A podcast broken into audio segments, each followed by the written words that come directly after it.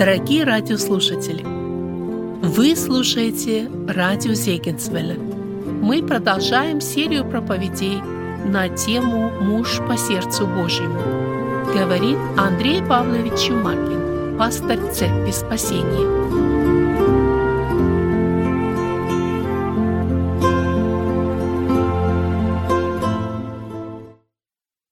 1990 году э, Билл Маккартни организовал здесь, в Америке, э, движение мужчин, которое он назвал Promise Keepers, хранители обещаний.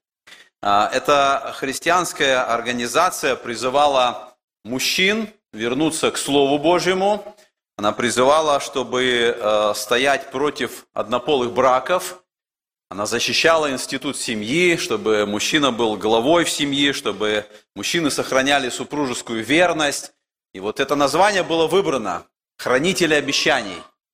Когда мы смотрим на то, что происходит сегодня вот в нашей жизни, мы должны сказать большому сожалению, сегодня так много тех, кто дают обещания и не выполняют эти обещания, кто заключают какие-то союзы, и потом эти союзы распадаются, кто вступает в завет – и потом разрушает эти заветы. Как Бог смотрит на это? Как Бог смотрит на то, что человек дает обещания и не выполняет их. Вот об этом сегодня мы будем смотреть, об этом а, наша глава. Мы будем сегодня смотреть 21 главу в книге, второй книге Царств, которую мы можем назвать «Важность завета». А, мы не будем касаться 20 главы, хотя мы не рассматривали ее так подробно. Потому что в 20 главе, можно сказать, главный герой э, не Давид, а больше Иав. И окончание 19 главы говорит о том, что э, начинается такая гражданская война, э, израильтяне против иудеев, и потом мы читаем, что появляется Савей, который поднимает вот такой бунт, который произносит эти слова, что по шатрам Израиль, и происходит вот такое столкновение в народе, и потом мы знаем, что э, Иав, он занимает место военачальника, когда убивает Амисая. И вот это все события 20 главы. Мы сегодня будем касаться 21 главы. И в 21 главе как раз речь идет о союзе или о завете. В 21 главе говорится о важности того, что является заветом.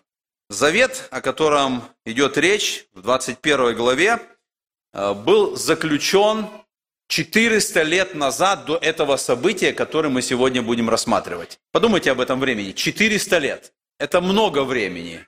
Если бы вот мы сегодня перенеслись так в прошлое на 400 лет, э, в 1623 году была основана колония Нью-Хэмпшир.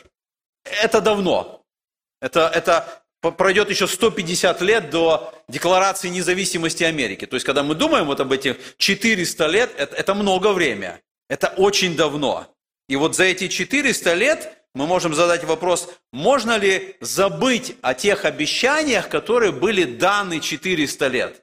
Наверное, можно. Это очень долгое время.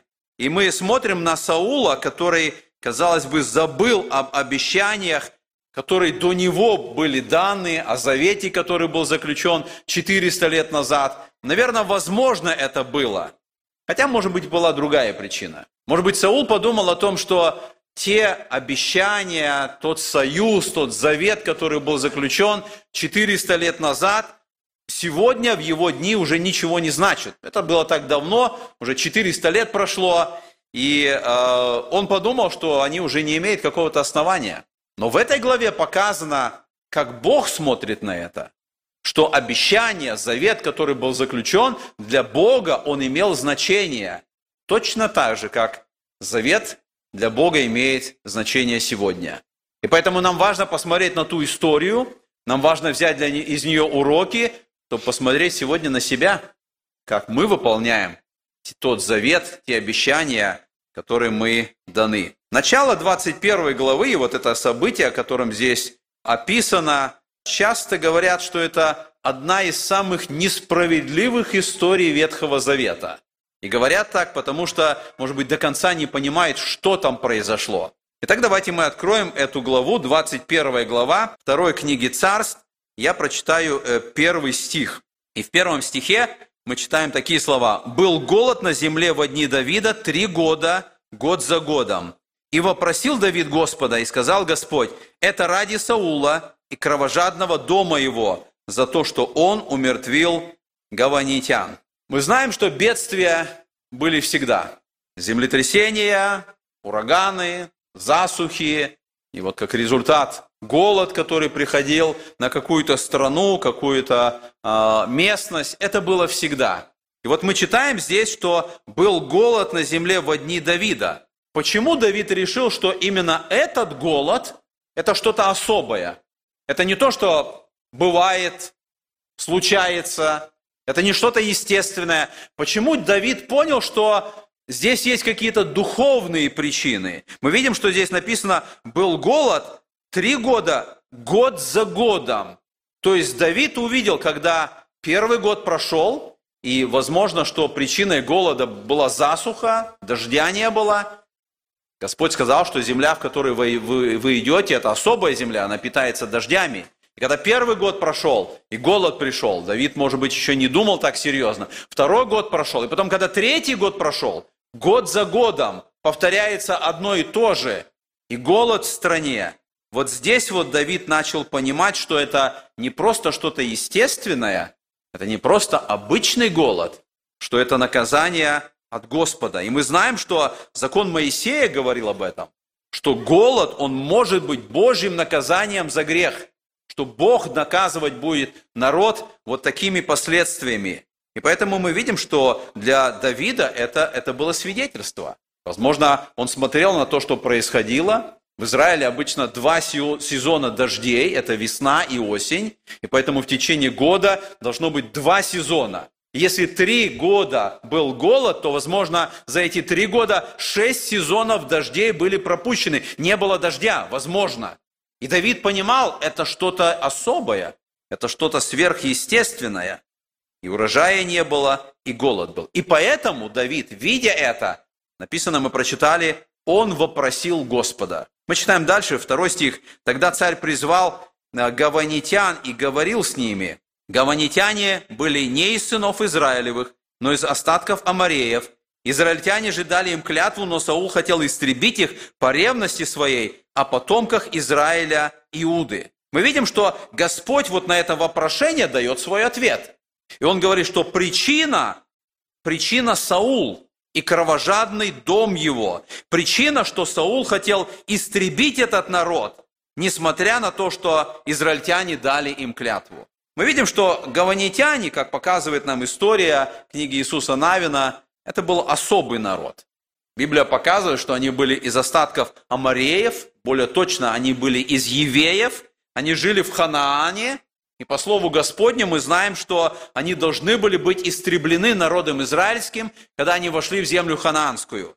И когда израильтяне перешли Иордан под предводительством Иисуса Навина, они захватили Иерихон, мы помним, это был первый город, который был захвачен. После этого они захватили город Гай, это был следующий город, который был захвачен израильтянами. И Гаваон должен быть третьим городом. Это следующая цель израильтян. Они должны были захватить этот город. И гаванитяне знали это. Они понимали, что следующие будут они. И город Гаваон был больше Гая, так Писание говорит. И написано, что жители его были храбрые. Но гаванитяне понимают, что происходит, что Бог предает. Иерихон, и Гай, и они знают, что Бог предаст и этот большой укрепленный город Гаваон также. И они употребляют хитрость.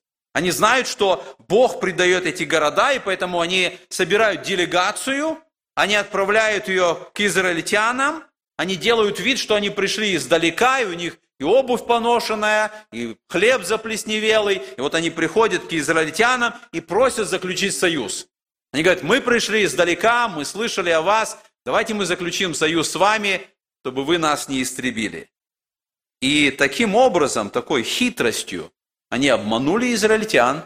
И мы читаем книги Иисуса Навина, что евреи заключают с ними мир, и там важная фраза, что они делают это, а Господа не вопросили. Они вступают в этот союз, они поклялись им, что они сохранят им жизнь, что они не будут истреблены, а Господа они не вопросили. И когда евреи поняли, что они обмануты, мы читаем, что они хотели истребить этот народ, но уже тогда начальники, они не позволили это сделать, и записана эта фраза, они сказали, мы клялись, клялись именем Господа Бога, и поэтому мы не можем коснуться их.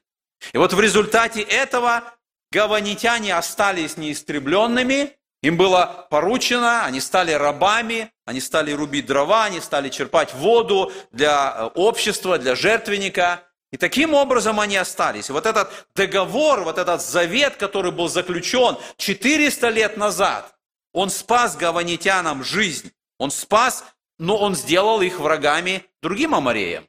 И мы читаем 10 глава, следующая глава после этого события, что несколько ханаанских царей, они объединились и они пошли войной на Гаваон. Раз вы заключили союз с израильтянами, то мы идем теперь против вас. Они пошли войной, и мы помним, что гаванитяне обратились к Израилю за помощью, и была вот эта великая битва. Вы помните, что Господь поразил этих царей, и когда битва эта произошла, Господь с неба, написано, кидал камни, был большой град – большое поражение всех этих царей. И потом была эта э, битва, когда, вы помните, Иисус Навин произносит эти слова «Стой, солнце над Гаваоном». И в результате этого эти цари были поражены. И после того, когда Ханаан был завоеван, Гаваон отошел к колену Вениамина. Вот именно там они находились. Колено Вениамина заняло эту территорию, и гаванитяне, и город Гаваон находились там. И это было важное место, потому что там в свое время была скиния поставлена. Там служение совершалось до того, когда храм был построен уже Соломоном в Иерусалиме. Вот там, на горе, совершалось это служение. И вы помните, что колено Вениамина – это особое колено, потому что это колено Саула. Именно там, вот в районе Гаваона, жили предки Саула. Его дед, его отец Кис, они жили там. И Гива Вениаминова, вот этот город Саула, он был совсем недалеко от Гаваона. Это было рядом, это все было на этой территории. И вот так прошло 400 лет. Казалось бы, за эти 400 лет все эти обещания, которые когда-то Иисус Навин, народ израильский давали гаванитянам, все эти заветы, казалось бы, все это уже где-то в далеком прошлом. Это где-то в далекой истории, покрытой пылью. И об этом можно забыть. Но вот здесь мы видим, что вдруг этот народ особым образом появляется в этой истории. И мы видим, что три года, как я мы прочитали, идет голод, Давид молится, и Господь говорит, причина в Сауле. Это ради Саула и кровожадного дома его. И мы прочитали, второй стих дает объяснение, что Саул хотел истребить их по ревности о потомках Израиля, Иуды. Мы видим, что желание Саула, хотя эта история нигде не записана, и мы не находим это ни в первой книге царств, ни во второй книге царств, что Саул истреблял гаванитян. Только вот здесь вот дается указание, что в какой-то момент у Саула возникает ревность, и он ради иудеев, ради израильтян, он решает истребить всех потомков гаванитян. Мы не знаем, как много истребил Саул. Мы не знаем, что остановило Саула, почему он не закончил это истребление. Об этом Слово Божие не говорит, но мы видим вот в этом тексте, что этим истреблением он нарушил тот завет, который был до него заключен 400 лет назад. Завет, который израильтяне заключили по глупости, не вопросив Господа, неразумно, путем обмана гаванитяне совершили это. Они заключили этот завет, и теперь мы видим, что за нарушение этого договора, этого завета, Бог посылает наказание на Давида и на его народ. Уже тогда, когда Саула же их нет. Это говорит о том, что завет не имеет срока давности. Это истина, которую мы находим вот в этой истории. Ответ Господа Давиду был, это ради Саула и кровожадного дома его за то, что он умертвил гаванитян. Мы видим, что не только Саул но весь его дом назван кровожадным. Это говорит о том, что вот из-за такого неразумного патриотизма, который вдруг возник у Саула, весь его дом, все его родство, вся его семья ожесточились и решили уничтожать этот народ. Это пример, что иногда в нашей жизни у нас бывают какие-то добрые цели, добрые мотивы, но достигая эти цели, мы можем совершать плохие дела. Иногда мы оправдываем достижение, мы говорим, средство не так важно, цель важна.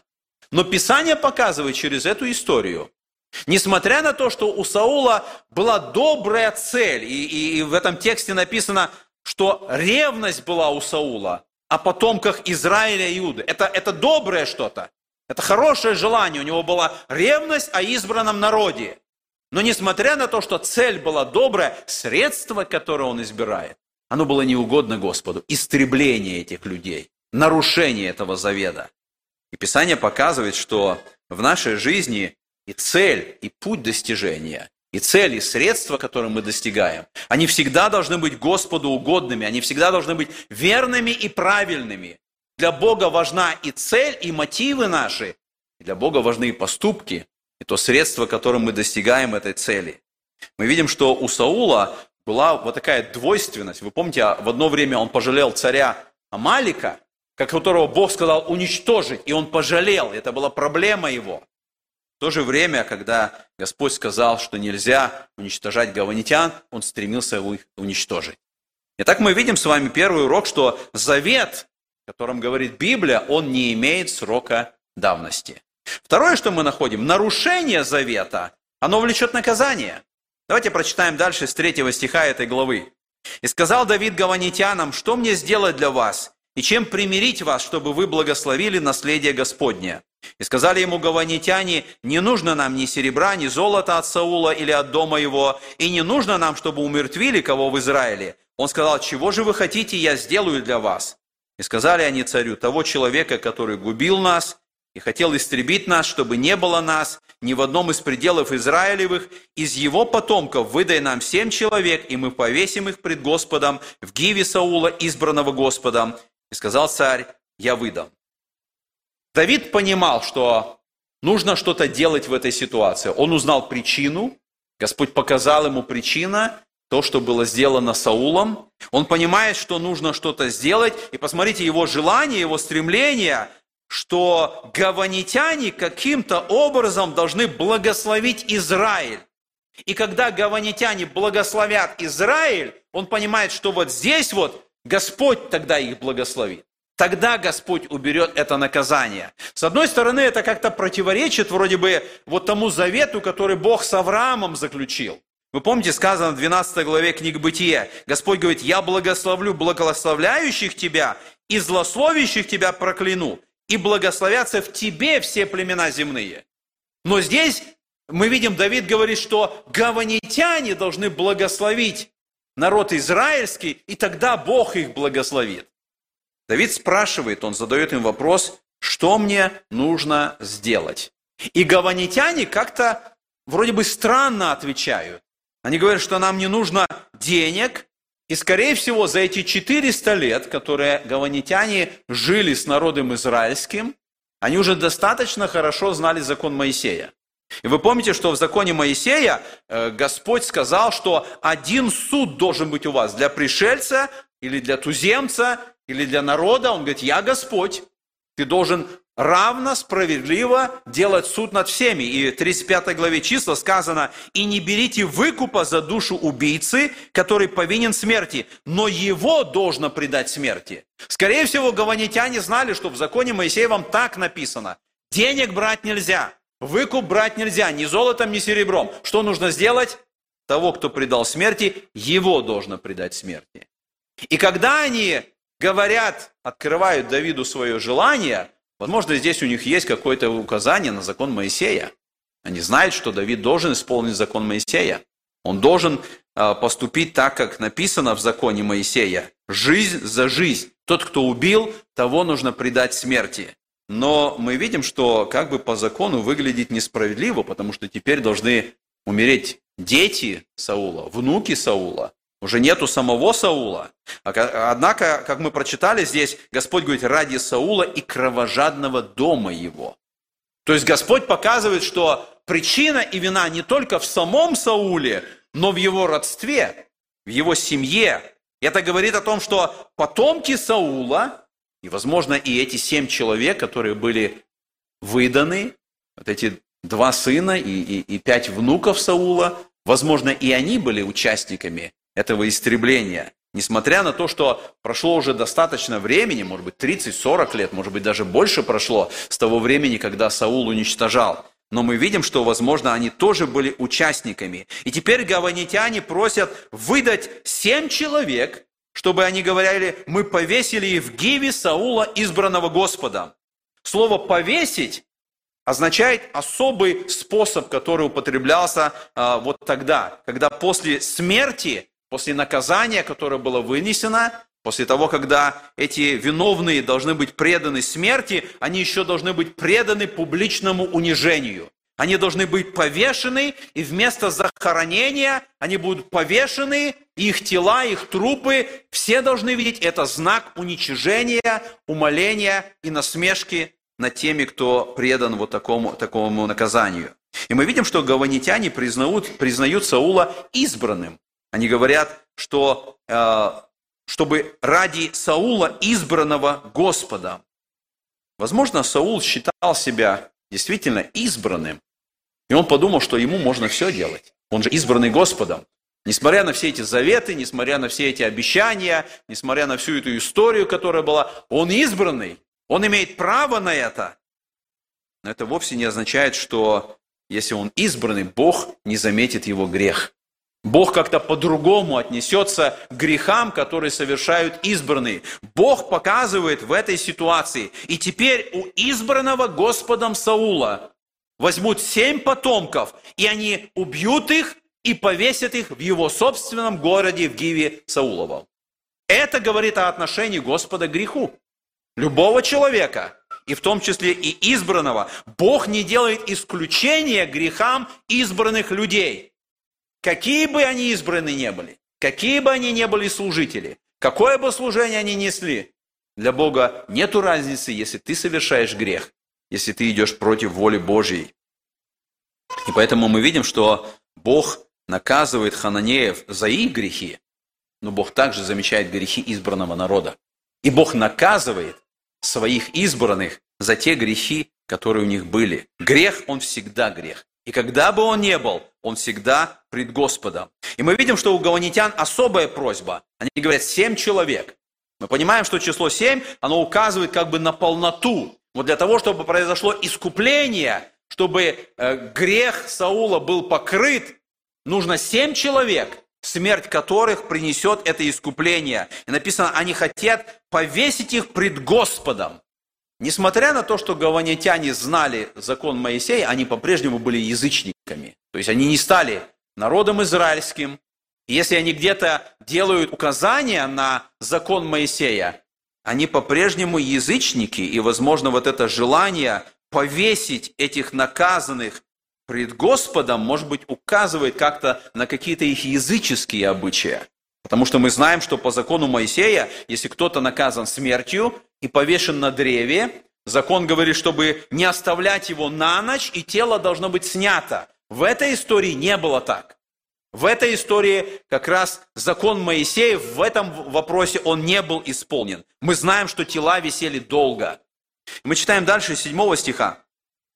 Но пощадил царь Мемфивосфея, сына Иоаннафана, сына Саулова, ради клятвы именем Господним, которая была между ними, между Давидом и Иоаннафаном, сыном Сауловым. И взял царь двух сыновей Рицпы, дочери Аия, которая родила Саула, Армона и Мефивосфея, и пять сыновей Милхолы, дочери Сауловой, которой она родила Адриелу, сына Верзелия из Михолы, и отдал их в руки гаванитян. И они повесили их на горе пред Господом. И погибли все семь вместе. Они умершлены в первые дни жатвы, в начале жатвы ячменя. Мы видим, что выбраны семь потомков Саула, два сына от Рицпы, наложницы Саула, и пять внуков Саула. И сказано, что Мемфивосфей был избавлен от этого наказания ради другой клятвы. Потому что была другая клятва или был другой завет между Давидом и Анафаном. Давид обещал Иоаннафану, и ради этого другого завета Мемфилосфей был избавлен от этого наказания. Мы знаем, что Рицпа, как я сказал, это была наложница Саула. А Мелхола она была младшей дочерью Саула, а Мирова была старшая дочь Саула. Мы читаем об этом 18 глава книги Царств. Когда мы читаем здесь о восьмом стихе, о том, что двое сыновей Рицпы были взяты и пять сыновей Милхолы, возникает немножко недопонимание. Потому что мы знаем с вами, что э, Милхола это была жена Давида, а Мирова, старшая дочь Саула, именно о ней было написано, что она была отдана замуж, Адри... замуж Адриелу, сыну Верзелия. И возникает вопрос, почему? Если там была Мирова, почему здесь сказано Милхола, дочь Саулова, если она была отдана замуж за Давида? И разные есть толкования. Кто-то говорит, может быть, переписчики э, сделали какую-то ошибку, и здесь должна быть Мирова, и в некоторых английских Библиях заменяется, и вместо Милхолы ставят Мирову. Мы не знаем точно, почему вот здесь именно идет указание на Милхолу, но еврейские толкователи объясняют это так.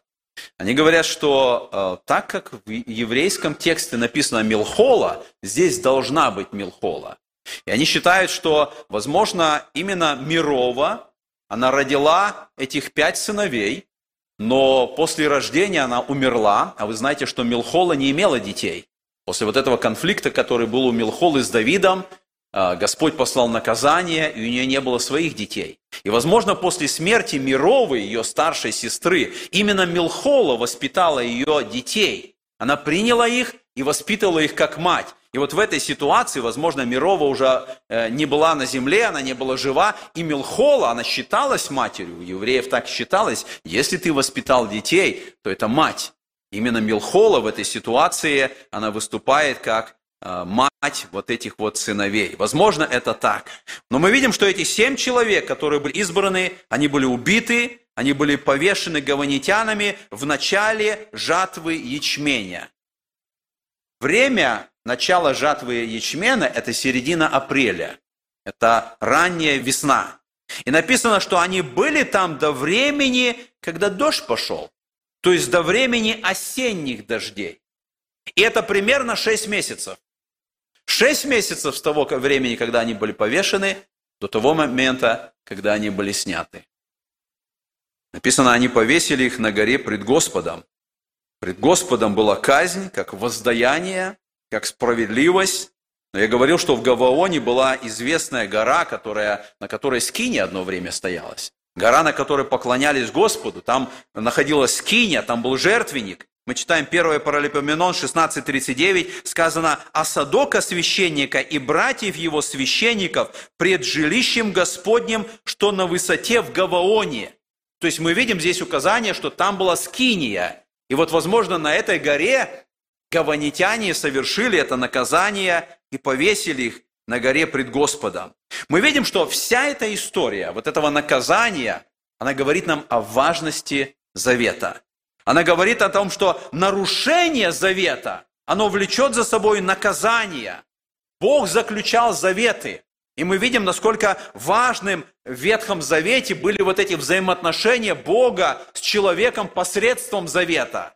Мы читаем с самого начала, что Бог заключает с Ноем завет. И как знак этого завета Он дает радугу. Бог заключает с Авраамом завет. И как знак этого завета Господь дает обрезание. Господь заключает с Моисеем завет. И знак этого завета – суббота, который Он дает. Бог строил свои отношения с людьми на основании заветов тех условий, которые были сказаны. Господь всегда показывал эти условия, которые Он выстраивал с людьми. И уже Новый Завет, о котором мы читаем, который заключен на крови Иисуса Христа. И у нас есть знак Нового Завета – это хлеб и вино. Это отношения, которые Бог выстраивает с народом на основании тех заветов. И мы видим, что Бог никогда не действует спонтанно, Бог никогда не действует как-то непонятно, Бог строит отношения на основании того, что Он сказал, на основании того завета, который Господь заключил с человеком. И поэтому история Давида и гаванитян показывает важность исполнения завета. Она показывает, что в те древние времена договор, завет, он был составлен на определенных условиях, их нужно было выполнять. И даже если этому завету 400 лет, в глазах Божьих он остается действительным. И он должен быть исполнен. И когда Саул нарушил этот завет, как мы сказали, мы видим серьезное наказание. Нарушение завета, оно влечет за собой наказание. И это наказание было два сына и пять внуков. Несколько глав в книге Второзакония, помните, 28, 29, 30 главы книги Второзакония, они перечисляют, что будет, если народ нарушит завет. Какие бедствия, какие наказания, какие проклятия придут на народ, который нарушит тот завет, который они заключили с Господом. И мы смотрим вот на эту историю, чтобы взять для себя урок. Мы тоже в завете с Господом. С того момента, когда мы дали обещание Господу служить, мы дали обещание доброй совести, с того момента, когда мы вступили в завет посредством крещения, мы находимся с Господом в завете. Это очень серьезное взаимоотношение. Это очень важные взаимоотношения. Мы должны помнить, что Бог важно ценит отношения завета. И нарушение завета, оно приводит к наказанию. Всякий раз, когда мы участвуем в хлебопреломлении, перед нами знаки завета. Мы читаем текст Писания, да испытывает же себя человек, и таким образом пусть ест от хлеба сего и пьет из чаши сей. Для чего это? Это взаимоотношения завета с Господом.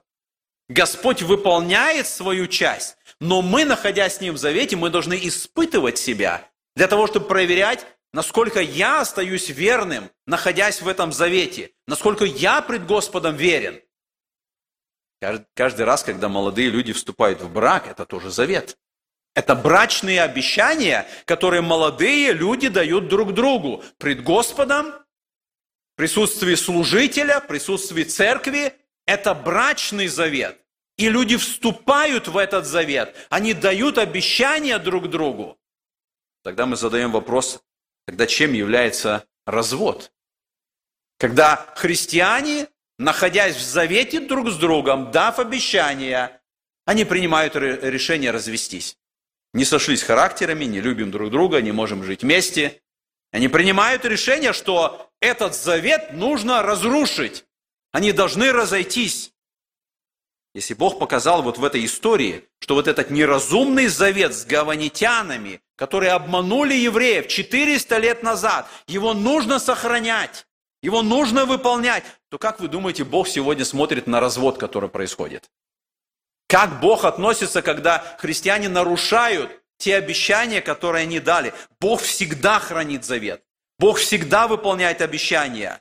И народ израильский на протяжении своей истории, он многократно нарушал тот завет и свои обещания. Он не выполнял то, что он обещал, но Бог оставался верным. Бог выполнял свои обетования. Он сохраняет завет. Он посылал врагов на народ. Он наказывал их. Но в конечном итоге мы знаем, что Он послал Спасителя, Мессию Иисуса Христа, для того, чтобы остаться верным завету. И Христос умер на Голгофском кресте для того, чтобы Бог показал свою верность, чтобы народ израильский, он достиг цели. И поэтому мы видим, что Господь послал Спасителя, Иисус Христос, Он выполнил. Он выполнил завет Авраама, Он выполнит завет Давида, Он останется верным. И поэтому эта история Давида, она учит, что не только важно исполнять завет, она учит, что будет воздаяние за грехи. Она учит нас сегодня. Она говорит нам о том, что Бог накажет за нарушение завета. Я не знаю, почему Бог ждал вот это все время, когда а, Саул нарушил этот завет, Почему Бог сразу его не наказал? Мы не знаем этого. Мы знаем, что Саул умер, но мы видим, что грехи не забыты. Мы видим, что у Бога никогда не забыты грехи. У Бога всегда будет воздаяние. Бог всегда пошлет это наказание в свое время, которое Господь знает. И мы видим, что в этой ситуации, что прошло, как я говорил, может быть, 30-40 лет, но Господь делает свое дело. Господь посылает это воздаяние. И с другой стороны, когда мы смотрим вот на этих гаванитян, они являются каким-то прообразом нас с вами, язычников. Потому что мы смотрим на эту историю, что эти гаванитяне в свое время, 400 лет назад, они были достойны уничтожения. Они должны быть уничтожены. Господь сказал народу израильскому уничтожить все эти хананские племена. Но мы видим, что по глупости израильтян эти гаванитяне остались спасенными. Они не были уничтожены. И через гаванитян теперь вот в этой 21 главе благословение приходит на самих израильтян. Они должны благословить народ израильский, чтобы Бог их благословил. И мы смотрим на то, что сегодня, и мы задаем вопрос, а разве сегодня не так? По глупости евреев, которые отказались от своего Мессии, мы, язычники, которые должны быть уничтожены, мы остались живыми, мы остались спасенными.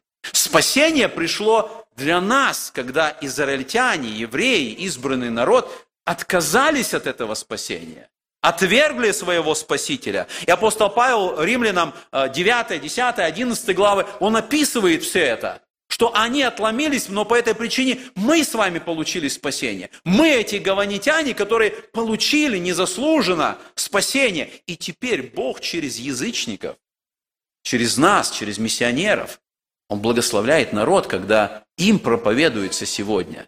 Когда евреи сегодня принимают Иисуса Христа, слыша проповедь Евангелия от язычников, которые едут им проповедовать. И другой момент, который мы смотрим с вами вот на эту историю, мы читаем книга Второзакония, 21 глава, написано «Проклят пред Богом всякий повешенный на древе». И мы видим, что эти потомки Саула, они были повешены, они находились там. И этот текст показывает нам, почему Иисус Христос умер через распятие, Почему он был повешен на древе?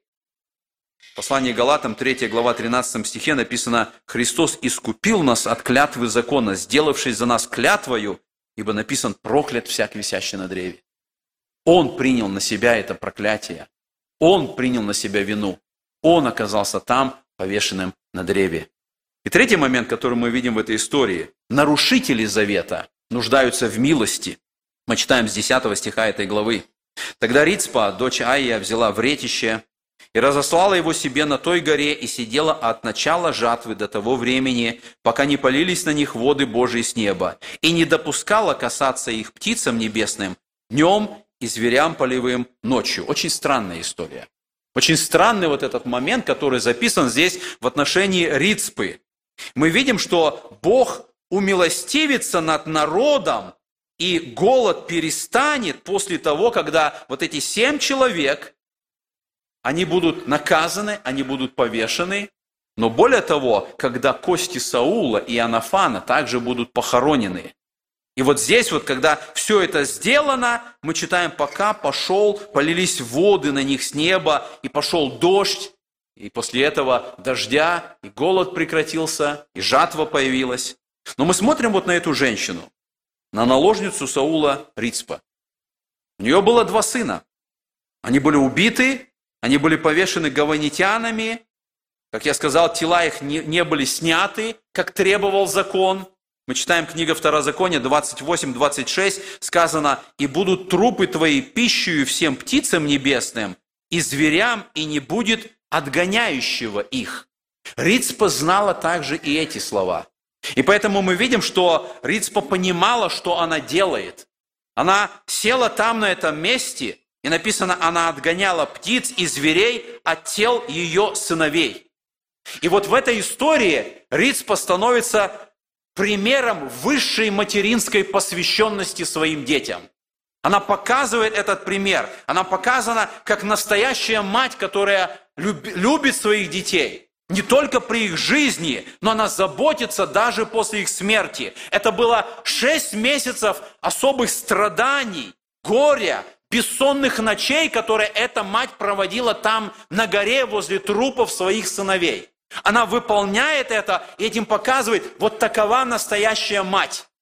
Она показывает свое отношение, она расстелила это вретище, и она жила на этом месте, на этом месте шесть месяцев – среди этих семи трупов, которые были повешены. Именно благодаря Рицпе ее два сына и все эти еще пять трупов, они были погребены в конечном итоге. И мы читаем об этом дальше с 11 стиха. И донесли Давиду, что сделала Рицпа, дочь Айя, наложница Саулова. И пошел Давид и взял кости Саула и кости Иоаннафана, сына его, у жителей Иовиса Галатского, которые тайно взяли из площади Бевсана, где они были повешены филистимлянами, когда убили филистимляне Саула на Гилвуе. И перенес он оттуда кости Саула и кости Иоаннафана, сына его, и собрали кости повешенных. И похоронили кости Саула и Анафана, сына его, в земле Вениаминовой, в цело в гробе Киса, отца его, и сделали все, что повелел царь, и умилостивился Бог над стороною после того. Мы видим, что Давид узнал об этом поступке Рицпы, и он начинает действовать. И он вспомнил, что не только эти семь человек не похоронены, он вспомнил, что Саул и Анафан, они также не похоронены должным образом. Мы читаем об этом, э, первая книга Царств, 31 глава. Мы читаем о том, что когда Давид был в Секелаге, он узнал о смерти Саула. Когда филистимляне отсекли Саулу голову, когда они повесили его тело на стене, потом, помните, жители Иовиса Галаадского, они пошли, они взяли тело Саула, его сыновей, они сожгли эти тела, написано, и погребли их под дубом Иовиси. И Давид вспомнил, что те также не похоронены должным образом. И вот теперь, когда он смотрит на этот поступок Рицпы, он вспоминает о Сауле, он вспоминает о Янафании, и он посылает, чтобы должным образом их также похоронить. Мы видим, что Давид похоронил их все вместе. Давид собрал все это, и написано, и умилостивился Бог над страною. Интересно, что не сказано и просто голод перестал. Это означает, что народ в этой ситуации понимал, что Бог наказывает. И они понимают, что это не просто дождя нету, что это грех. И когда они, когда внесена была плата, когда совершено было искупление, тогда грех покрывается, и тогда Бог умилостивился и проявлена милость. Давайте посмотрим с вами вот с этой истории на некоторые уроки, который нам важно взять. Первый урок, который нам важно увидеть. Бог всегда выполняет условия завета, и Он требует этого от нас. Он требует этого от нас. Вы помните, Иисус Христос сказал в Нагорной проповеди, Он сказал, не клянись, но да будет слово ваше да, да и нет, нет. Этим самым Христос показал, что вы всегда должны быть верны своему слову. Не нужны клятвы, не нужны какие-то особые э, ситуации. Если ты сказал слово, твое слово должно быть верно. Если, если ты сказал да, это означает да. Если ты сказал нет, это означает нет. Ты должен быть верным своему слову. Мы знаем, что Бог всегда выполняет свой завет. Бог всегда верен своему завету. О Христе написано в 7 главе Евреям, что Он стал поручителем лучшего завета. В этой же э, послании евреям, 8 главе сказано, «Но сей первосвященник получил служение тем превосходнейшее, чем лучшего он ходатай завета, который утвержден на лучших обетованиях». Он выполняет завет, который он заключил с нами. Это лучший завет, это новый завет. Когда мы думаем, а что это за завет, который, которым, которым Бог верен? 8 главе, в 10 стихе послания евреям написано, «Вот завет, который завещаю Дому Израилеву после тех дней, говорит Господь, вложу законы мои в мысли их, и напишу их на сердцах их, и буду им Богом, и они будут моим народом». Это завет, в котором мы находимся. Бог говорит, я в сердце их положу мой закон. Их не нужно будет заставлять. Их не нужно будет принуждать, их не нужно будет страхом смерти каким-то образом вести к послушанию. Этот закон будет в сердце, и они с желанием будут выполнять, чтобы остаться верными. Поэтому мы видим, что народ израильский, он показывает нам пример. Он показывает, что когда нарушен завет, когда гаванитяне понимали это, они не могли получить искупление деньгами. Только кровная жертва давала избавление. Только в кровной жертве могло быть искупление. И мы читаем 1 Петра 1 главе сказано, «Зная, что нетленным серебром или золотом искуплены вы от суетной жизни, преданной вам от отцов, но драгоценной кровью Христа, как непорочного и чистого агнца». Это наше искупление. Это завет, в котором мы находимся. Второй урок, который мы можем взять. Грехи отцов имеют последствия в жизни детей. Мы видим с этой истории, Господь говорит, «Я Бог-ревнитель, наказывающий, он говорит, детей за вину отцов до третьего и четвертого рода. Это показывает нам, что некоторые последствия грехов отцов, они могут распространяться на детей. Те последствия, не наказания, а последствия грехов, они могут передаваться и дальше. Те, кто отвергали Бога, алкоголики, наркоманы, они могут это передать своим детям, и дети страдают от того, что отцы их согрешали пред Господом. И мы видим в этой ситуации, отцы согрешали, и теперь весь народ израильский, он несет это наказание. Они все находятся вот в этом, в этом состоянии голода. Хотя мы смотрим с вами, весь дом Саула был кровожадным. Но мы понимаем, не весь. Был Иоаннафан, был Мемфивосфей. Среди всего этого кровожадного дома Саула были те, кто были другими. Это нам важно увидеть. Третий урок, который мы находим. Завет жизни сильнее завета смерти. Завет жизни сильнее завета смерти.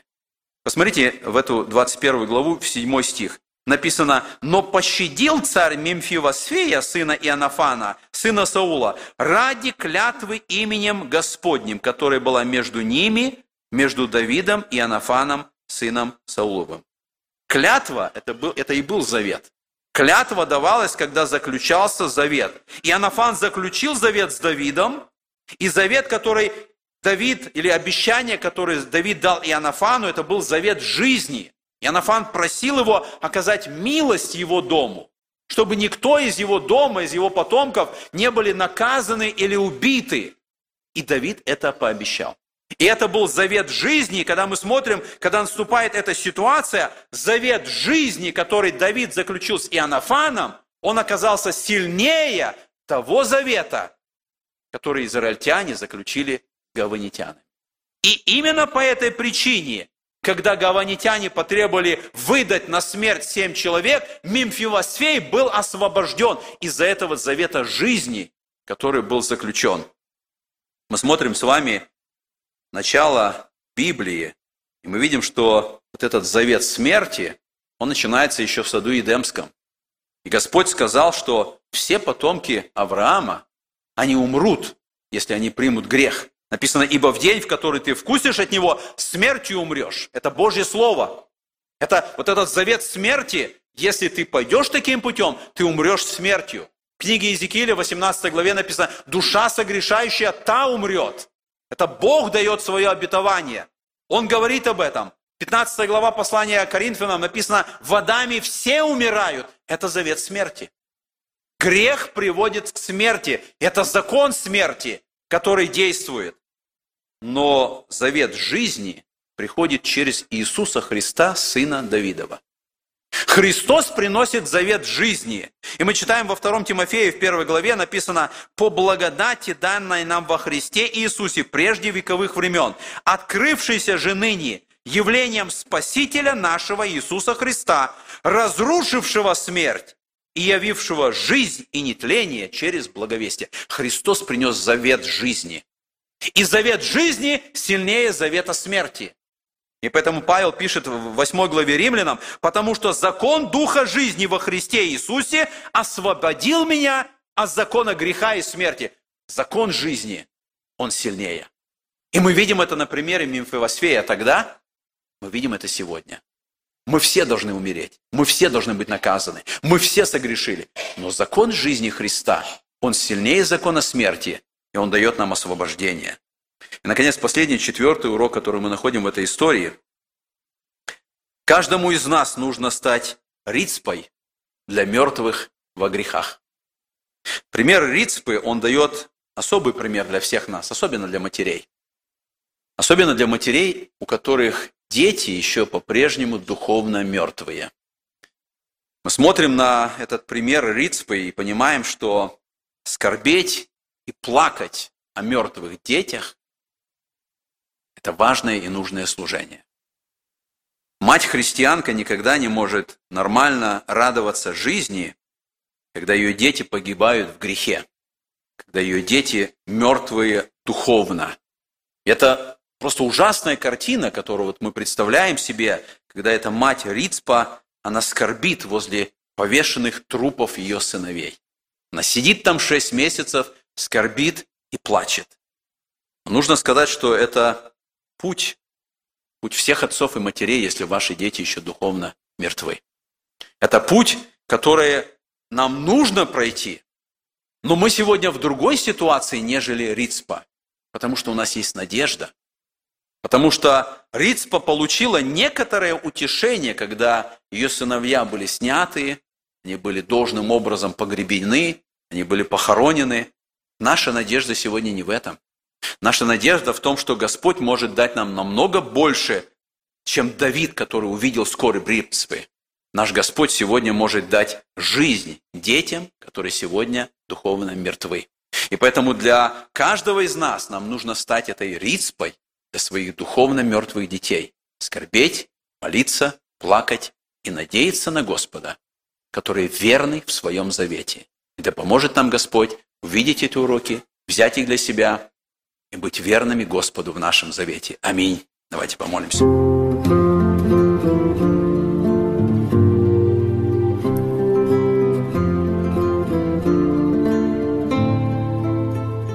Эту проповедь вы можете найти на сайте salvationbaptistchurch.com.